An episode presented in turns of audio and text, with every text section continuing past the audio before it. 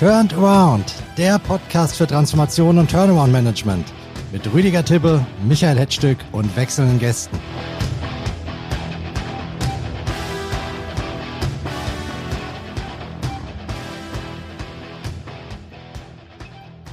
Liebe Freunde der gepflegten Restrukturierung, ich begrüße Sie ganz herzlich zu einer neuen Folge des Branchenpodcasts Turnaround.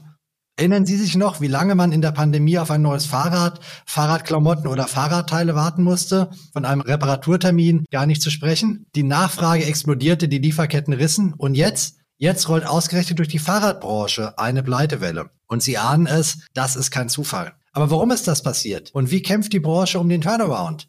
Dazu bekommen wir in unserem Podcast heute einen Insiderbericht von einem altgedienten Manager aus der Fahrradbranche, der eigentlich gar nicht so alt ist, aber schon lange dabei ist und der sich jetzt unversehens mitten in einer einschneidenden Unternehmenstransformation wiedergefunden hat. Unser Gast ist Dominik Land, Geschäftsführer des bekannten Online-Fahrradkomponentenhändlers Bike Components. Hallo, lieber Dominik. Ja, hi, freut mich sehr, dass ich heute dabei bin und freue mich auf das Thema mit euch zu sprechen. Und an meiner Seite ist wie immer der CIO-Veteran Rüdiger Tibbe, Gründer der Excellence Task Force. Hallo, lieber Rüdiger. Ja, hallo zusammen. Freue mich auf den, auf den Podcast. Ich bin zwar nicht mit dem Radl da, aber habe mich gut vorbereitet. Fährst du eigentlich sonst gerne Rad? Ja, sehr gerne. Ich, äh, ich habe mir sogar ein, ein Fahrrad gekauft. Konkret ähm, zwei, ein Elektrobike für meine Frau und ein Gravel für mich. Und so sind wir jetzt auf gleichem Tempo unterwegs. Ausnahme sind starke Steigungen. ja, dann bist du auf jeden Fall komplett im Trend. Da liegst du komplett im Trend. Gravel-Bikes, die gehen im Moment ohne Ende. Das heißt, du fährst dann mit deiner Frau am Wochenende. Genau, wir machen große Touren. Es macht auch richtig Spaß. Ja, das Voralpenland bietet sich dafür ja auch an. Ist, glaube ich, eine richtig coole, coole Region dafür. Wir als Nutzer haben Spaß. Ich bin auch begeisterter Radfahrer und Millionen Menschen da draußen auch. Die Leute, die in der Branche arbeiten, haben im Moment weniger Spaß. Und das wollen wir heute mal ergründen und zwar mit unserem Stargast Dominik. Bevor wir jetzt äh, von dir erfahren, was genau in der Fahrradbranche eigentlich los ist und warum es da so knallt, erzähl uns doch erstmal kurz etwas über dich und gib uns ein paar Infos zu Bike Components, damit wir dich und deinen Hintergrund und deine Firma so ein bisschen einordnen können. Ja, gerne. Also vielleicht zu meiner Person. Ich bin tatsächlich vor vielen Jahren irgendwann einmal in der Radbranche gelandet, weil ich tatsächlich während des Studiums eine ganz schnelle und einfache gute Quelle gesucht habe, wie ich schnell an Fahrradteile bekomme, weil das ähm, schon lange meine Passion, mein Hobby ist. Ich bin selber viele Jahre Radrennen gefahren, habe mit elf Jahren einen ersten ja, Fahrrad-Trial-Wettkampf damals ähm, bestritten und das hat mich so gecatcht, dass ich dann einfach bei dem Thema geblieben bin und irgendwann wird man älter, man will mehr Material kaufen oder besseres Material kaufen und dann muss man natürlich gucken, wie kommt man jetzt an die guten Sachen und das zu möglichst günstigen Preisen. Und dann habe ich tatsächlich während des Studiums meine erste Station in der Radbranche in einem Fahrradladen gehabt. Habe klassischerweise geschraubt und verkauft und gemerkt, dass das Thema mich super catcht. Habe quasi mit dieser ersten Station dann meinen Zugang in die Radbranche bekommen und habe dann tatsächlich über die Jahre die verschiedensten Stellen der Wertschöpfungskette einmal gesehen. Also vom klassischen Radladen, wie jetzt gerade schon gesagt, über einen Großhandel, ähm, über einen Generalimporteur, über dann auch den Hersteller aus Asien. Ich war eine Zeit bei Giant in, in Taiwan, ähm, habe da mir angeschaut, wie produziert wird. Giant, wer das nicht kennt, ähm, der größte Fahrradhersteller der Welt. Äh, nicht nur die Eigenmarke, sondern wirklich ganz viele Marken, die am Ende in Giant oder bei Giant produziert werden. Das heißt, ein super spannender Insight auch hier gewesen und bin dann in die Schweiz gegangen, habe da ein Retail, Omnichannel Retail Konzept ähm, aufgebaut. Das Ziel war davon, lokale Stores, Flächendenken in der Schweiz mit einem Online-Store zu verknüpfen, dass man am Ende den Endverbrauchern überall die Möglichkeit gibt, online auch bei ihren Fachhändlern einzukaufen. Das heißt, den perfekten Match aus Service und ähm, dem Komfort aus einem Online-Business dann bieten zu können. Und habe dann für ein paar Jahre die Radbranche verlassen tatsächlich, habe mich dann selbstständig gemacht, habe ähm, zwei Unternehmen gegründet. Diese Unternehmen, die habe ich dann zum äh, Ende letzten Jahres, habe ich die dann abgegeben und zum Ende letzten Jahres bin ich dann gestartet bei Bike Components. Bike Components, die wir, richtigen Fahrradfreaks unter unseren Zuhörern, die werden äh, das wahrscheinlich kennen. Das ist so mal einer der führenden Online-Shops, wo man wirklich alles bekommt, ähm, auch die, die feinsten Komponenten fürs Fahrrad. Du hast mir erzählt, ihr habt ungefähr 250 150 Mitarbeiter, dreht 120 Millionen Euro Umsatz im Jahr. Das ist so die Größenordnung, bei denen unterwegs seid. Und da gehört ihr schon zu den größeren äh, im deutschen Fahrradhandel, oder? Ja, genau. Ich würde sagen, wir sind so im europäischen ähm, Onlinehandel sind wir einer der fünf großen Player, die da unterwegs sind. Und jetzt mit der Größe tatsächlich, also ich sag mal, das Marktumfeld, das verändert sich gerade. Ihr habt es wahrscheinlich auch alle mitbekommen, dass sich die einen oder anderen Wettbewerber gerade ähm, verabschieden aus dem Markt beziehungsweise verändern, sagen wir es so. Und das ist natürlich gerade ein super spannendes Marktumfeld, gerade für jemanden wie uns, weil wir natürlich da einfach große Chancen sehen, aber auf der anderen Seite natürlich auch große Risiken sehen. Das Team, die Menschen hinter Buy Components, das sind keine, keine klassischen E-Com-Leute, die auch irgendwas anderes verkaufen könnten, sondern das sind alles Menschen, die das Thema Fahrrad leben. Und diese Gruppe von Enthusiasten, die muss sich jetzt mit einer harten Restrukturierung umschlagen, beziehungsweise mit einem extrem widrigen Marktumfeld. Und jetzt will ich natürlich wissen von dir, Dominik, wie es dazu kommen konnte. In der Pandemie, die Preise sind durch die Decke geschossen, gefühlt jeder Depp hat einen Fahrradladen aufgemacht und alle standen Schlange. Es hieß, dass ihr die Komponenten nicht bekommen, man musste ein halbes Jahr auf ein neues Rad warten. Und jetzt tobt eine riesiger Preiskrieg in der Branche. Wie ist es dazu gekommen? Tatsächlich, genau wie du es gerade beschrieben hast, die Corona-Pandemie hat einen riesen Boom gebracht für die Branche. Also ähm, Umsätze sind teilweise 30, 40 Prozent, also ich sag mal über die Wettbewerber hinweg gewachsen innerhalb von einem Jahr und das über ein, zwei Jahre durchgehend. Das heißt, man hatte so eine enorme Nachfrage nach Fahrrädern, also Komplettfahrrädern, aber auch Fahrradkomponenten. Das heißt, Nachfrage wurde vorgezogen und dann rissen die Lieferketten, korrekt? Richtig, richtig. Menschen wollten Fahrräder kaufen und auf der anderen Seite, das wissen wir auch alle, während Corona war die Lieferkette, alles, was ich sag mal über Asien auch produziert wird, total gestört. Das heißt, wir haben eine ziemlich hohe Nachfrage gemerkt. Was wir gemacht haben, ist natürlich, okay, wir kaufen ein. Also wie kommen wir jetzt an Ware, um diese Nachfrage zu bedienen? Ähm, das haben nicht nur wir so gemacht, das haben alle Marktteilnehmer so gemacht, ob das jetzt der lokale Store ist, ob das der Online-Händler ist, ob das der Großhandel, ich sag mal, dazwischen ist. Wir haben alle gesagt, gibt uns Ware, wir können das verkaufen. Das war eine Situation, die gab es so noch nie in der Branche. Also so einen krassen Nachfrageboom hat diese Branche noch nie erlebt. Bisher war das ein relativ regelmäßig und kontinuierliches Wachstum in der Branche in den letzten 25 Jahren. Das heißt, man hat immer Jetzt, wenn man auf Online-Segment guckt, ich sag mal, in einem zweistelligen Bereich ist man gewachsen und auf einmal kam diese große Nachfrage. Das heißt, man hat bestellt. Man hat wirklich einfach mit den Mitteln, die man hatte, bestellt. Das heißt, auch mit Systemen bestellt, die gar nicht darauf ausgelegt waren, dass man auf einmal so hohe Pipelines hatte, dass man auf einmal viele Millionen Euro irgendwo an Verbindlichkeiten oder an Zusagen, ich sag mal, im Orbit hatte, irgendwo zwischen Asien und Europa. Und diese Bestellungen haben aber nicht dazu geführt, dass man direkt das Angebot hatte. Ne? Die Ware war nicht verfügbar. Und dann wurde produziert. Die Supply Chain hat sich sukzessive erholt. Ähm, Ware wurde verfügbar. Und auf einmal riss die Konsumentennachfrage ab. Diese Konsumentennachfrage, Ukraine-Krieg, Energiepreise, Folge daraus Inflation, hat relativ drastisch dazu geführt, dass wir mit einem Nachfragedrop zu tun hatten und einfach nicht mehr die Nachfrage, die während Corona da war. Und in diesem Moment hatte man aber eine riesen Pipeline aufgebaut. Also es waren auch nicht stornierbare Verbindlichkeiten ähm, im Markt. Man hatte geordert, man hatte teilweise schon vorbezahlt. Und wenn man jetzt über die Lead Times spricht, die teilweise auch ein bis zwei Jahre sind bei den Produkten, mit denen wir zu tun haben, hatte man jetzt ein Riesenproblem. Nämlich, da war ganz viel im Zufluss und ganz viel im Zulauf, was man nicht mehr wegbekommen konnte und gleichzeitig wurde aber das nicht mehr abgenommen. Das ist das Problem, was wir aktuell haben. Ein Riesenüberbestand im Markt an Ware und eine zurückgegangene Nachfrage, die diesen Überbestand nicht mehr so abpuffern kann. Und alle, die, ich sag mal, ein gewisses ökonomisches Verständnis haben, wissen, Überangebot oder Unternachfrage hat einen direkten Impact auf den Preis, nämlich dass Preise fallen. Und das ist das, was wir gerade merken. Wenn wir jetzt in den Markt gucken, ich sag mal, die, die ganzen Black Friday Zeiten, die waren nochmal, nochmal extremer, aber selbst schon davor ist man mit bis zu 70, 80 Prozent Preisreduktion konfrontiert worden. Kompletträder werden bis zu 30, 40 Prozent rausgeschoben und da bleibt halt nicht mehr viel bei den Händlern hängen. Und das ist die Situation, in der wir uns aktuell befinden, die allen extrem wehtut und die sich jetzt sukzessive auflöst. Also die Ware fließt ja sukzessive ab, aber es sind immer noch Überbestände im Markt und ähm, das tut allen weh.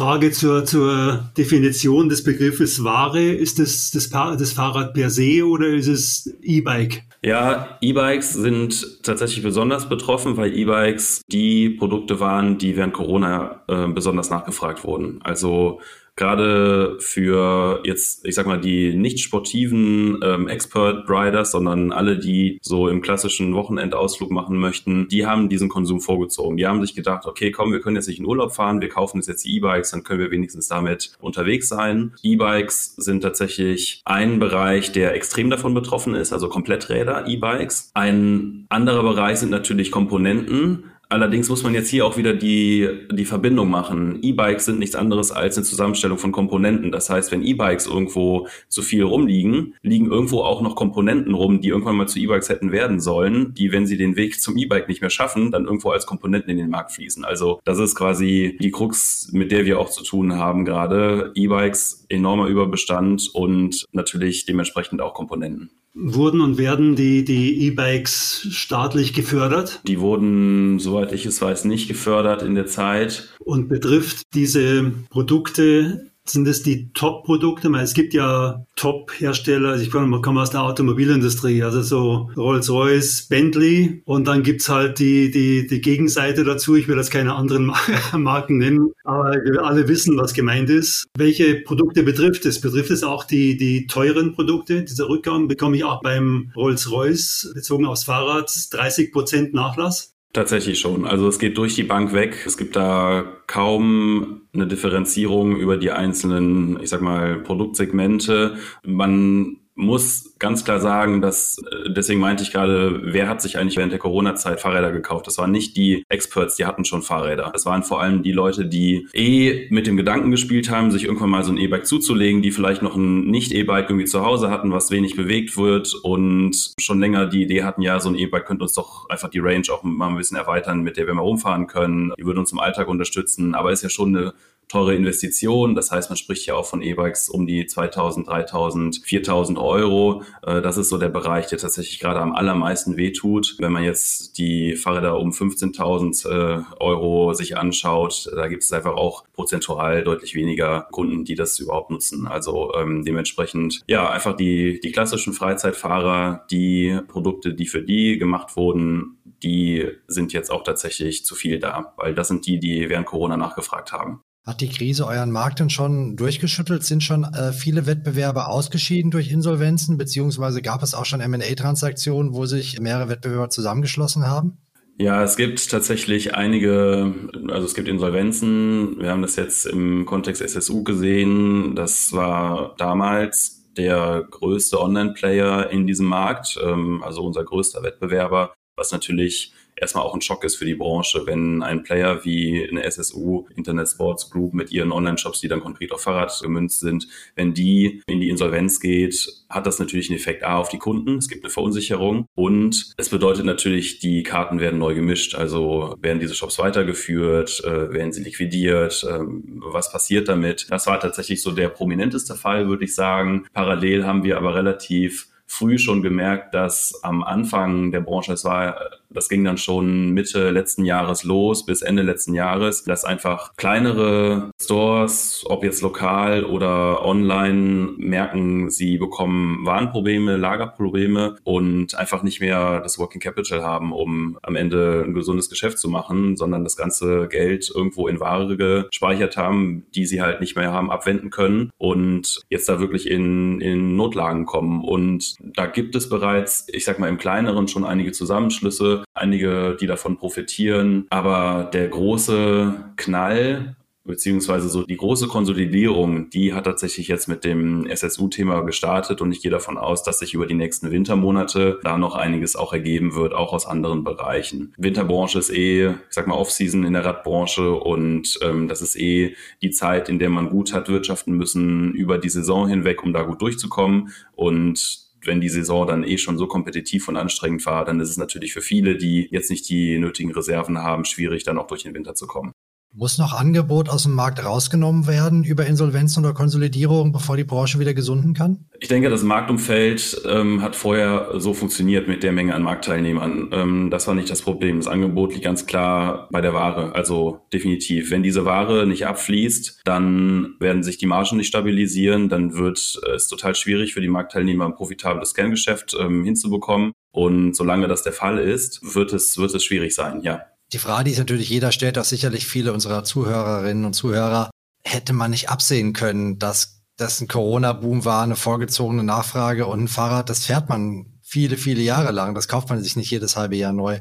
Äh, wurde da auch einfach zu kopflos agiert? Ja, das ist eine gute Frage. Ich denke, mit einem Auge wusste man, hat man gesehen, was kommen wird. Mit dem anderen Auge hat man natürlich auch gedacht, wenn ich jetzt diesen Boom nicht mitnehme, dann äh, lasse ich hier wirklich ein goldenes Geschäft liegen. Ich glaube, da war eine Mix aus teilweise auch einer, einer gewissen Gier, den Markt jetzt so mitzunehmen, wie er da ist. Das Risiko, was damit einhergegangen ist, das konnte man, glaube ich, nicht richtig einschätzen. Die Branche hatte so eine Situation noch nie. Das heißt, alle Prozesse auch innerhalb dieser Wertschöpfungskette zwischen einem ähm, Retailer wie uns, wir kaufen bei einem Großhändler oder manchmal direkt bei einem Lieferanten ein, Großhändler wiederum kauft bei einem Lieferanten ein, Lieferanten lassen produzieren in Asien oder woanders. Also diese Lieferkette, die war überhaupt nicht dafür ausgelegt, dass auf einmal dieser krasse Boom kommt. Und sie war erst recht nicht dafür ausgelegt, dass auf einmal Bestellungen im Raum standen, die teilweise über zwei, drei Jahre nicht beliefert wurden. Wir bekommen heute noch Bestellungen rein, die nicht stornierbar waren, die wir vor drei Jahren getätigt haben. Diese Bestellungen sind rein auch systemseitig bei den meisten Playern im Markt überhaupt nicht abbildbar gewesen. Und da kam es einfach zu Chaos in den meisten Unternehmen. Man wusste irgendwann nicht mehr, was hat man eigentlich noch offen, was hat man eigentlich wo bestellt, wann kommt das eigentlich, weil es war auch nicht mehr verbindlich, die Lieferdaten, die kamen dann halt irgendwann, wenn sie kamen. Man war ja froh, wenn überhaupt irgendwas kam. Ähm, das heißt, man hat da auch nicht mehr groß nachgefragt und ähm, hat damit wirklich den Überblick verloren. Und das ähm, ist tatsächlich bei uns so gewesen. Also wir hatten systemseitig nicht die Möglichkeit,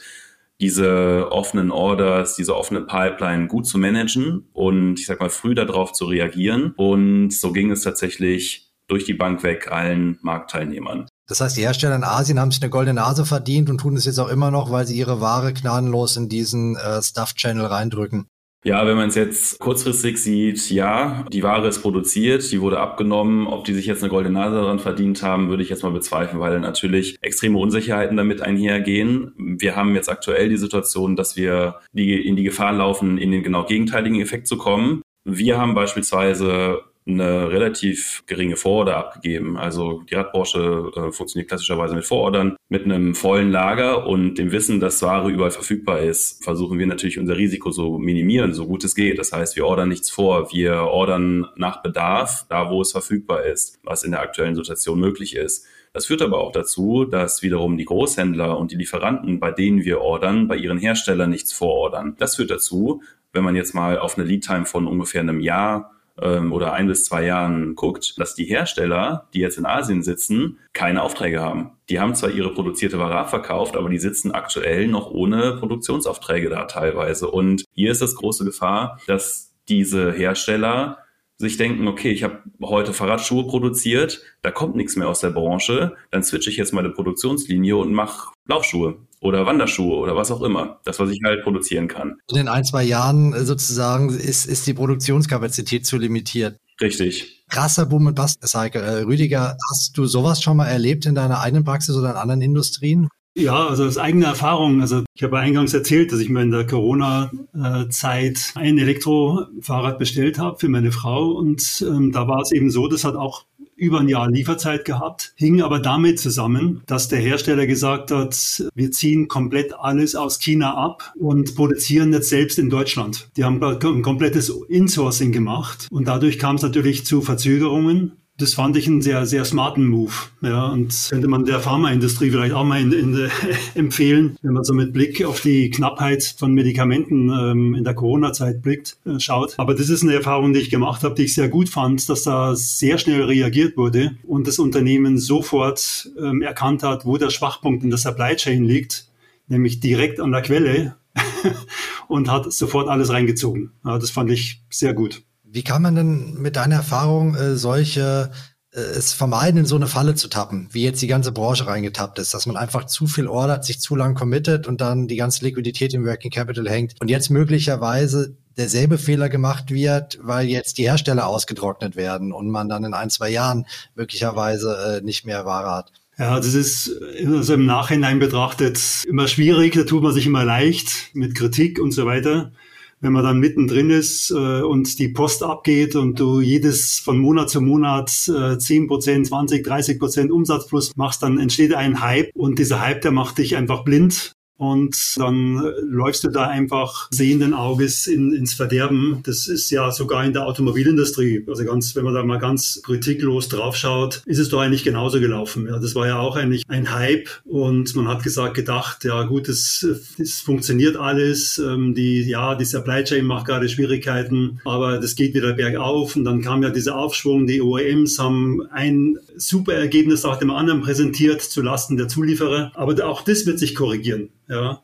Und ich glaube einfach, das, was man machen muss, ist immer, und da tut eben der, der besonnende und neutrale Controller im Unternehmen ganz gut, der sich die Zahlen anschaut. Und ähm, mein Mentor hat mir mal gesagt, Abweichungen nach unten natürlich, aber auch nach oben. Also das heißt also, wenn du einen Umsatz plus machst und alle jubeln und du hast es nicht in deinem Budget drin, ist es genauso schlimm, in Anführungszeichen, wie eine Abweichung nach unten, weil du hast es, Manager, du hast es nicht im Griff gehabt. Punkt. Und da einfach mal konkret nachzufragen, woher kommt's denn? Ich glaube schon, dass es an, an den Fördermitteln lag, wie beim E-Auto ja auch. Kam es ja zu einem immensen Aufschwung durch die staatlichen Zuschüsse. Und dann, jetzt sieht man schon den Einbruch, nachdem die staatlichen Zuschüsse kontinuierlich sukzessive zurückgefahren werden. Und das Gleiche vermute ich, weiß es nicht genau, beim Fahrrad auch. Könnte zumindest so sein, würde Sinn machen. Und äh, dann hast du da natürlich auch eine, einen Impact, der dich im, im weiteren Wachstum hindert, weil die, die, die Menschen natürlich sagen, ich nehme diese Fördermittel mit. Wenn es die nicht mehr gibt, überlege ich erst mal, was ich tue. Also ich glaube, diese, diese, dieser, immer diese, diese Analyse, das Begeisterung ist toll. Ich bin auch total emotional, insbesondere wenn du den, den Umsatzschub machst. Das ist ja in unserer Branche auch gerade. Aber irgendwann, dann hast du den Wendepunkt erreicht. Und dann musst du halt wissen, wie, was, was mache ich dann? Wo, wo kommt's her? Was sind die, die Ursachen? Wie gehe ich dann mit, das, mit der Situation um? Und da glaube ich eben gibt es auch für die, für die Fahrradindustrie viele, viele Möglichkeiten, die man, die man einleiten, wird mir ganz, ganz viel einfallen, was man machen könnte. Ja. Hören wir uns doch mal Dominiks Plan an und dann, was du dazu sagst. Äh, jetzt steht der Winter vor der Tür, wir sind eigentlich mittendrin. Ähm, die schwerste Zeit des Jahres für die Fahrradindustrie. Du musst Bike Components irgendwie durch diesen Winter durchbringen. Wie sieht denn dein, dein Überwinterungsplan aus? Ich möchte Nochmal kurz zu Rüdiger sagen, ich denke, dass das tatsächlich die stärkste Entscheidung, die man treffen kann, wenn man in einem überproportional wachsenden Markt, also stärker wachsend, als man das geplant hatte, die Entscheidung trifft, man geht dieses Wachstum nicht mit. Das ist eine extrem starke und wirklich sehr, sehr schwer zu treffende Entscheidung. Ich glaube, ähm, jeder, der in dieser Situation einmal war, ein Wachstum nicht mitzunehmen aus strategischen Gründen, das ist wirklich sehr, sehr schwer A zu argumentieren und B dann auch wirklich umzusetzen. Ich denke, das erfordert wirklich eine der stärksten Entscheidungen, die man ähm, wahrscheinlich treffen kann in, in seiner unternehmerischen Karriere. Also nur mal zu, ich habe nicht gesagt, es ist nicht mitnehmen, sondern mhm. darüber nachdenken, was tue ich, wie gehe ich damit um, wenn sich der, der Markt umkehrt. Also genau verstehen, wo kommt denn dieser, dieser Aufschwung her und was kann ich mhm. tun, äh, um ihn mitzunehmen und wie lange nehme ich ihn mit. Ja, genau, genau. Also bei uns ist ja äh, auch so, wir, wir lehnen aktuell oder müssen aktuell Projekte ablehnen, weil wir die Qualität nicht gewährleisten können, weil wir halt einfach so knappes Personal haben, die dafür äh, geeignet sind, dass wir ein hohes Risiko laufen würden, wenn wir jetzt einfach so sagen würden, komm, das nehmen wir jetzt mit, weil wir dann eben Personen in die Projekte reinbringen müssten, wahrscheinlich nicht so in der Lage sind, die Qualitätsmaßstäbe zu erfüllen, wie wir es wollen und müssen und wie unser Ruf im Markt eigentlich äh, es von uns verlangt. Dominik, ein Turnaround-Plan für den Winter, wie sieht der aus? Ja, das Gute ist, wir haben uns relativ früh schon mit dem Thema beschäftigen können. Wir haben noch, bevor ich gestartet bin, ich war bereits die Monate auch davor involviert in viele Entscheidungen bei, bei Components, habe das Ganze mit begleitet und es wurden schon vor meinem Start tatsächlich erste Maßnahmen eingeleitet, um gesund durch diese Phase durchzukommen. Also man hat es sehr, sehr früh erkannt bei Buy Components. Man hat sehr früh gesehen, wo steuern wir gerade drauf zu und hat da direkt das Thema Kosten auch angegangen. Das heißt, wir haben vor anderthalb Jahren circa eine ähm, Kostenreduktion im Personal vorgenommen. Es wurde eine Kostenreduktion auch bei den Dienstleistern vorgenommen, mit denen wir zusammenarbeiten. Das heißt, man hat wirklich einmal alle Kosten, alle Budgets gechallenged und geguckt, was sind Dinge, die man jetzt wirklich fürs operative Kerngeschäft braucht und was sind Dinge, die man gegebenenfalls auch ein Jahr nach hinten schieben könnte. Und da war tatsächlich so die erste große Kostenreduktion war das Thema Personal vor ungefähr anderthalb Jahren. Das hat uns in eine Situation versetzt, dass wir aktuell glücklicherweise relativ stabil dastehen und sehr, sehr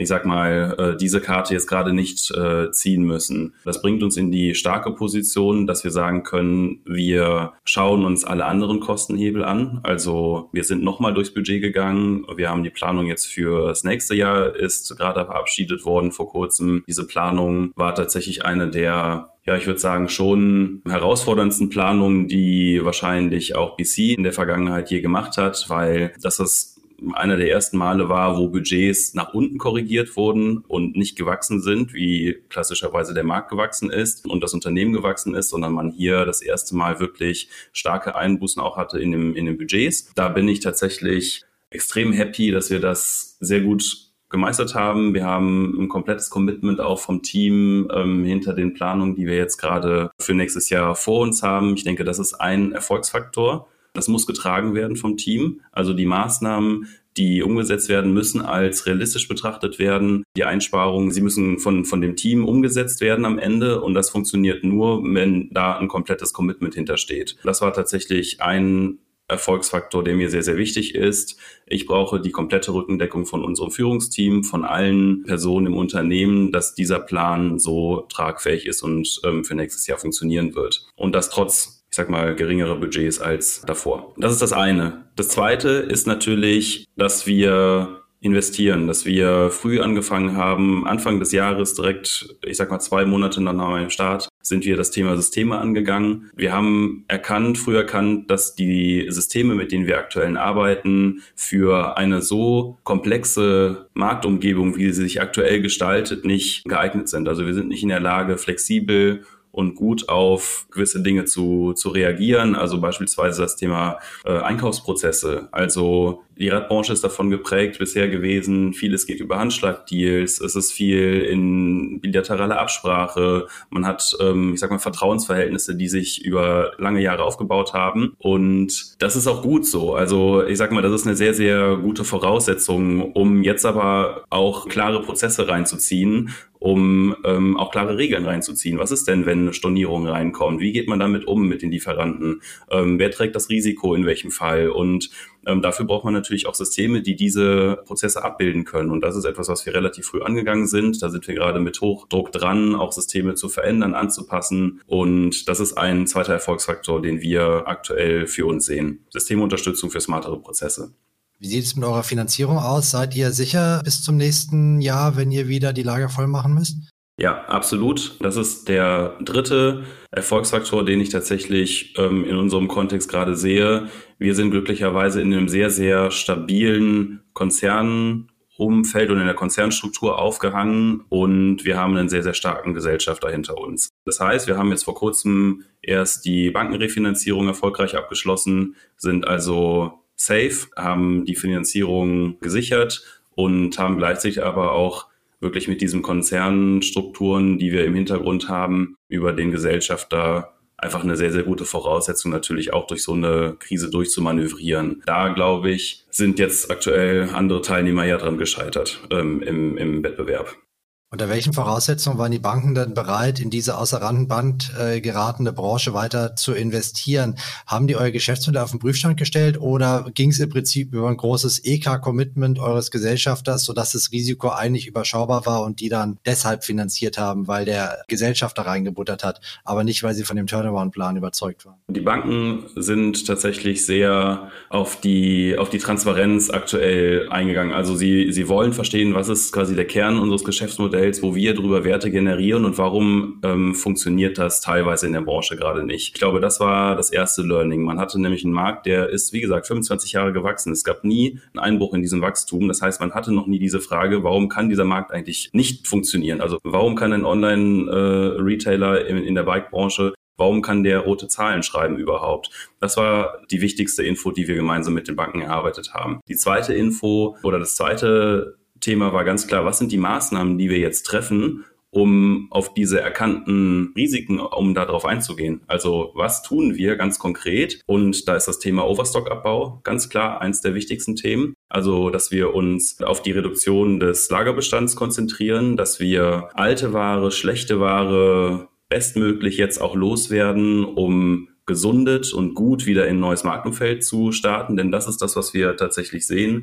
Diese Überbestände ist das, was uns zu schaffen macht. Das grundsätzliche operative Kerngeschäft funktioniert, nur nicht mit dieser Menge an Überbeständen, weil Überbestände dadurch, dass sie einfach extrem schlechte Margen mit sich bringen, ähm, aber Kapital binden und wir gezwungen sind, es natürlich, ich sag mal, zu den aktuellen Margen ähm, auch dann irgendwie wieder zu, zu Cash zu machen, äh, diese Bestände dazu führen, dass wir natürlich ähm, Einbußen in, in der Profitabilität haben. Und wenn wir dieses Problem gelöst haben, sind wir am Ende auch wieder in einem Geschäftsmodell, was funktioniert. Das kann man jetzt schon sehen. Und das war so wichtig, diese Transparenz reinzubringen. Woran liegt eigentlich gerade der Schmerz eines Unternehmens wie unseres und wie können wir diesen Schmerz lösen? Und in der Kombination hat es funktioniert. Das heißt, an eurem langfristigen Geschäftsmodell musst du jetzt gar nicht schrauben. Das heißt, wenn die Krise vorbei ist, geht ihr im Prinzip wieder mit der alten Strategie nach vorne?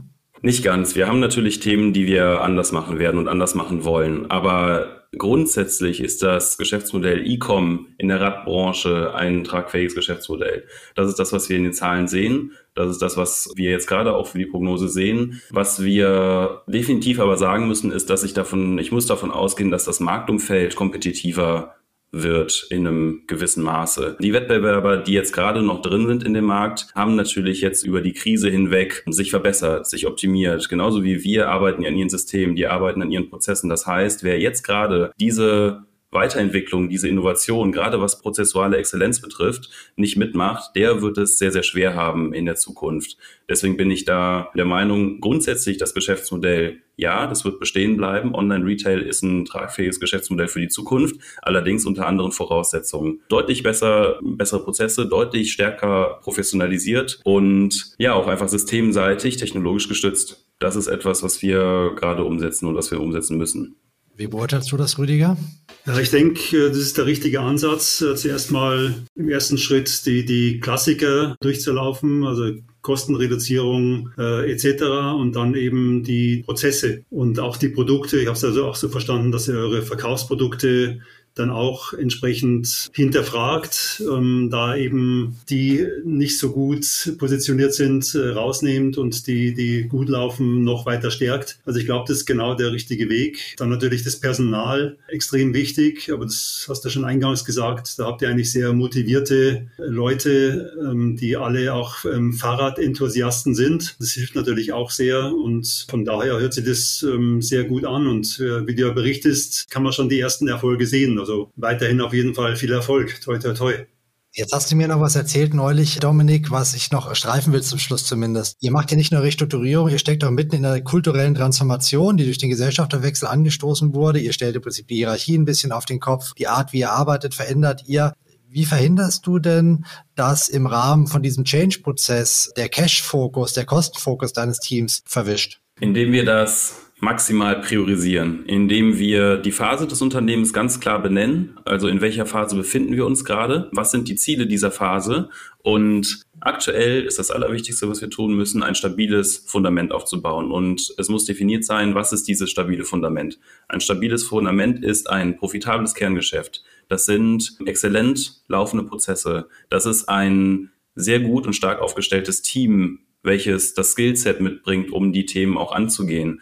Und das ist eine sehr effiziente Kommunikation mit allen Stakeholdern, das heißt Gesellschaftern, Banken, allen, die irgendwie involviert sind in unserem Geschäftsmodell, Partnern, Lieferanten. Dieser Effekt, dass natürlich mit einem Geschäftsführungswechsel auch ein Mentalitätswechsel passiert, ein Kulturwechsel ähm, passiert, der kommt natürlich gerade nochmal on top. Das ist eine Herausforderung, die wir haben. Die meistern wir gerade gut, aber man muss auch ganz ehrlich sagen, dass das auch nochmal eine zusätzliche Belastung ist. Also Change, ob er jetzt in die positive oder negative Richtung ist, völlig egal. Veränderung ist immer anstrengend. Und das sehen wir auch gerade. Hier bin ich tatsächlich extrem happy, dass das Team, mit dem ich arbeiten darf, das Team von Buy Components, alles mitbringt, um diesen Change gut zu handeln und gut zu managen um die Skills hat, die Passion mitbringt und das Schöne ist, man ist in der Sache geeint. Also alle wissen, warum sie bei VC sind. Alle haben diese Passion in sich. Alle leben das Thema Fahrrad und teilen die gemeinsamen Werte, die dahinter stehen.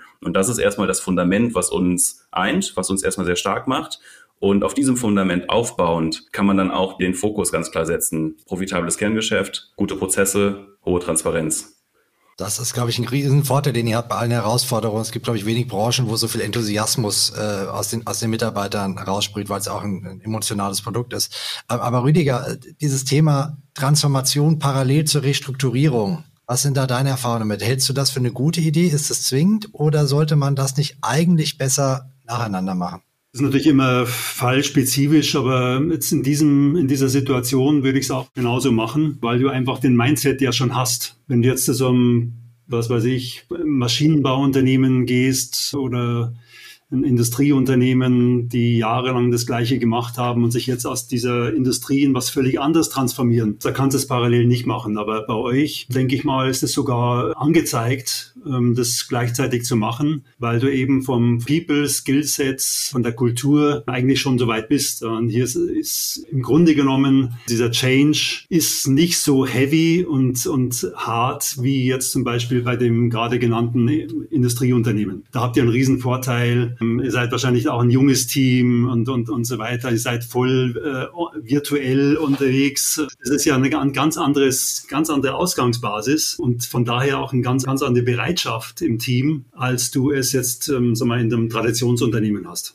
Dominik, jetzt zum Schluss würde ich von dir natürlich gerne nochmal wissen, wann glaubst du, dass ihr als Unternehmen, aber auch ihr als Branche das Gröbste überstanden seid, wenn ihr wieder gesund seid, wann die Lagerbestände wieder am Rahmen sind, wann wieder Profitabilität herrscht, ein gesundes Wachstum und der Markt einfach wieder in Ordnung ist? Ja, der Konsens, der in der Radbranche existiert, beziehungsweise auf den man sich mehr oder weniger einigt, wenn man jetzt in die Kristallkugel guckt, ist tatsächlich, dass sich zum Ende nächsten Jahres die Lagerbestände weitgehend wieder reduziert haben. Das heißt, die Überbestände werden nicht in allen Bereichen, also es wird dedizierte Bereiche geben, Produktsegmente, wo weiterhin Überbestände sind, aber im Groben werden die Überbestände abgeflossen sein. Wir werden allerdings dann in der Situation sein, wo wir wieder Unterbestände haben. Also es wird Warenengpässe geben, die wir jetzt schon covern müssen. Da müssen wir jetzt schon drauf eingehen. Wir müssen, und das ist eine Entscheidung, die tatsächlich eine der schwersten Entscheidungen ist, jetzt schon Warencommitments abzugeben auf Ware, die gegebenenfalls bald nicht mehr verfügbar ist oder schlecht verfügbar ist, vor dem Hintergrund, dass das der eigene Lager immer noch voll ist. Und das ist tatsächlich eine relativ schwere Entscheidung, die wir aber aktuell sehr smart und gut treffen können, weil wir die Informationen gut verarbeiten können, die uns die Lieferanten zuspielen, weil wir ja in einem co-kreierenden Modus sind im Team und diese Komplexität handeln können. Und ich denke, für die Radbranche, das erste Aufatmen wird auf jeden Fall der Start der Saison sein. Das heißt, sobald die Saison losgeht und der, der Winter vorbei ist, das ist dann meistens im, ja, um den Mai herum, April, Mai, je nachdem, wann das Wetter gut wird, werden wir wahrscheinlich die erste spürbare Erholung haben. Während der Saison gehe ich stark davon aus, werden wir ein gutes Geschäft haben und dann zum Ende der Saison, wo es dann wieder nochmal anstrengend wird, glaube ich, werden wir das Gröbste überstanden haben. Das Schöne ist ja bei der Radbranche, alle Prognosen für das Thema Fahrrad für das Thema nachhaltige Mobilität, für das Thema, ich sag mal, Reisen, Sport, Urlaub etc. sind positiv. Das Thema Fahrrad ist ein Zukunftsmarkt. Das sehen wir in allen Bereichen, dass die Megatrends, die dahinter stehen, weiter wachsen. Und das ist für uns natürlich eine Aussicht, die ist extrem positiv. Und das ist auch das, was wir auf Konsumentenseite sehen. Wir haben zwar einen Einbruch gehabt, aber wir sehen grundsätzlich bei den Konsumenten weiterhin den Bedarf die Nachfrage, die ist da. Sie ist halt jetzt einmal geimpactet gewesen, aber sie ist grundsätzlich sehr stabil. Und wenn man sich für die Radbranche, ich sag mal, die, die Zahlen anschaut, sieht man, dass Corona eine Delle gebracht hat. Ähm, wenn man die rausnormalisiert, hätten wir fast schon ein gleichmäßiges Wachstum über die ganzen Jahre hinweg gehabt. Das sind ja jährlich 10 Prozent. Also, man, muss ja auch. Ja. welche Branche hat es? Also, ja, so ist es. Das ist echt ein wilder Ritt, auf dem ihr da seid, Dominik. Äh, ich glaube, uns bleibt eigentlich nur, euch die Daumen zu drücken, dass euer Turnaround-Plan aufgeht und dass ihr wirklich im Laufe des nächsten Jahres da wieder Licht am Ende des Tunnels seht. Da stimmst du mir zu, Rüdiger, oder? Absolut. Toi, toi, toi. Und äh, ihr seid auf gutem Wege. Ja, vielen Dank, Rüdiger. Vielen Dank, Michael. Das aus berufenem Munde. Ja, ich freue mich. Und dann sprechen wir Anfang nächstes Jahres, wenn die Saison losgeht und dann können wir zusammen ausatmen. Dann passt das. Ja, vielleicht, warum machen wir nicht äh, in einem Jahr äh, ein Wrap-up, ob das Jahr äh, eure Erwartungen erfüllt hat und ob die, die Krise vorbei ist. Ähm, wir behalten es im Blick. Danke auf jeden Fall, lieber Dominik, für deine Zeit. Danke auch Rüdiger für deine Zeit. Das war die Turnaround-Folge mit dem Titel Das Fahrradfiasko und damit verabschieden wir uns in eine kurze Weihnachtspause. Rüdiger und ich und sicherlich auch Dominik als heutiger Gast wünschen euch eine schöne Weihnachtszeit Zeit, einen guten Rutsch fürs neue Jahr. Wir arbeiten schon fleißig an den Folgen fürs neue Jahr. Da ist bestimmt auch wieder das ein oder andere für Sie dabei. Genießen Sie die ruhige Zeit, bleiben Sie uns gewogen und wir hören uns wieder in 2024. Bis dann.